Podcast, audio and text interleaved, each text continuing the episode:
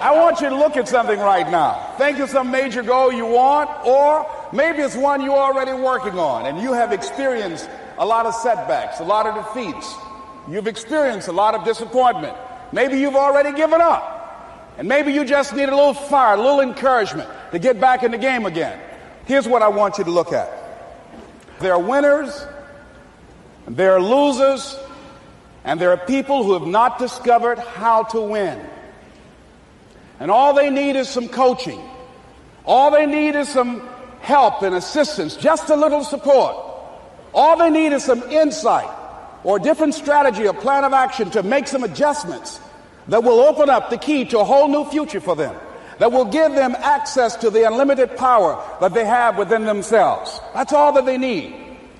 So what I want you to do is, is think about something you want for you, that's real for you, that's important for you, that will give your life some special meaning and power. And I don't even want you to say, I can do that. I don't want you to assume that. See, five years ago, when I started out in this area, I would not have been able to make the mental leap that I would be up to where I am right now. I don't want you to begin to just psych yourself out. No, no. I want you to be able to say something to yourself that will enable you to maintain a level of integrity with yourself.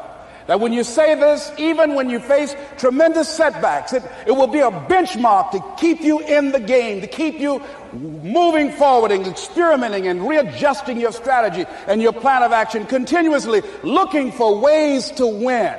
So what is that something?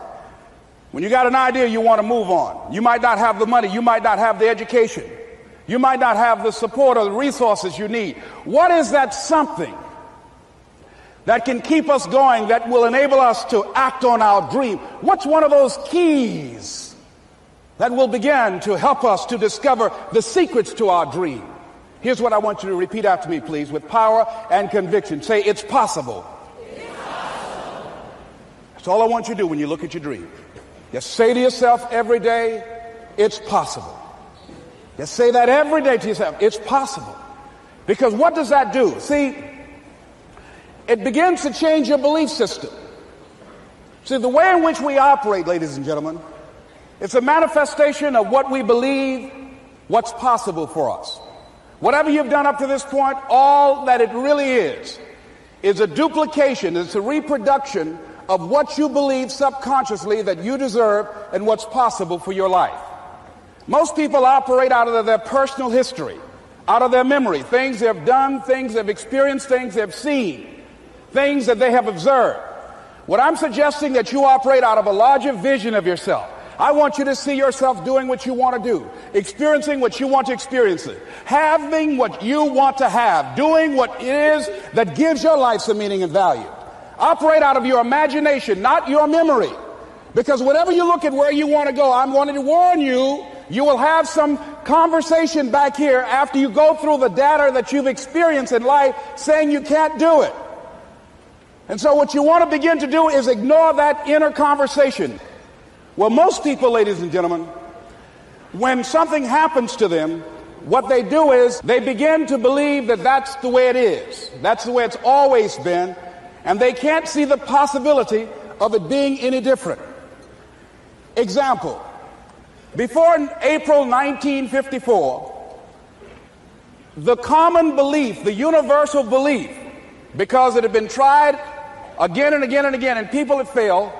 The belief was that man was not physically capable of breaking the four minute barrier, that he could not run a mile in less than four minutes. That was the belief on the planet. It had never been done. But here's what happened, ladies and gentlemen. Roger Bannister came along and he broke the four minute barrier. Now, here's what's significant about that. Since that time, up to this day, over 20,000 people have done it, including high school kids. What changed? 20,000 people. What changed? Here's what happened when they got on the track. They knew it had been done. And because they knew it had been done, there was a new belief about this barrier. about this goal that was unreachable. And those 20,000 people got in a race believing, knowing in their heart that someone had done it, that it's possible that they could do it. And I'm saying that if you know anybody that had some goal, some dream, something they wanted to do, and they did it, then I'm saying that you know in your heart that if someone has done it, then you can do it. It's possible. And that if someone can make their dream become a reality, that it's, it's possible that you can make your dream become reality. And so as you begin to look at where you want to go, beginning to embrace that, it's possible. I'm blessed and highly favored. I've got a lot going for me. I got some good stuff in me. And it's possible that I can bring my greatness out here in the universe. That I can do what I want to do. It's possible I can write my own book. I can have my own business. I, I can take the trip and travel around the world. It's possible. I can bounce back from adversity and reinvent my life. It's possible. Regardless of where I am, the things can get better for me. It's possible. I'm thinking about two men right here in Chicago who were fairly successful, similar background, educated. They worked for a corporation for many years, and they were among many people that were laid off. Two guys who were very good friends. One went out looking for a job for several weeks along with the other one, and they faced disappointment and rejection again and again and again. They couldn't find any work, which is the story of many people across this country. One guy stopped. He became discouraged. He stopped going.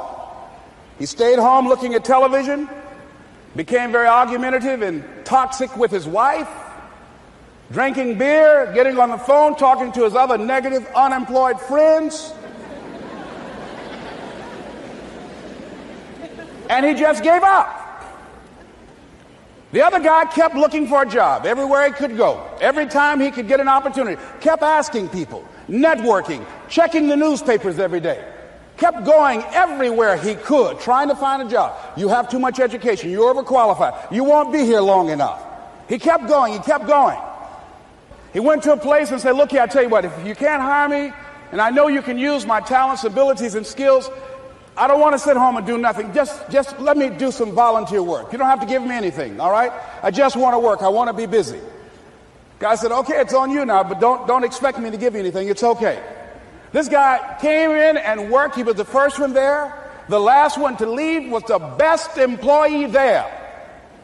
About four weeks later, one of the top managers quit. They were looking for a replacement. Guess who they selected? This other guy. This guy who was volunteering his time, he got the job. What was the difference between the two men? Eyesight and mind sight. Eyesight is judging on what you see, judging according to appearances.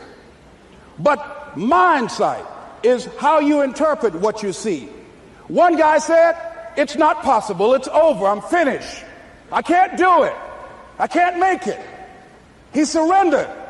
I've faced rejection again and again. I'm not going anymore. There are no jobs out there.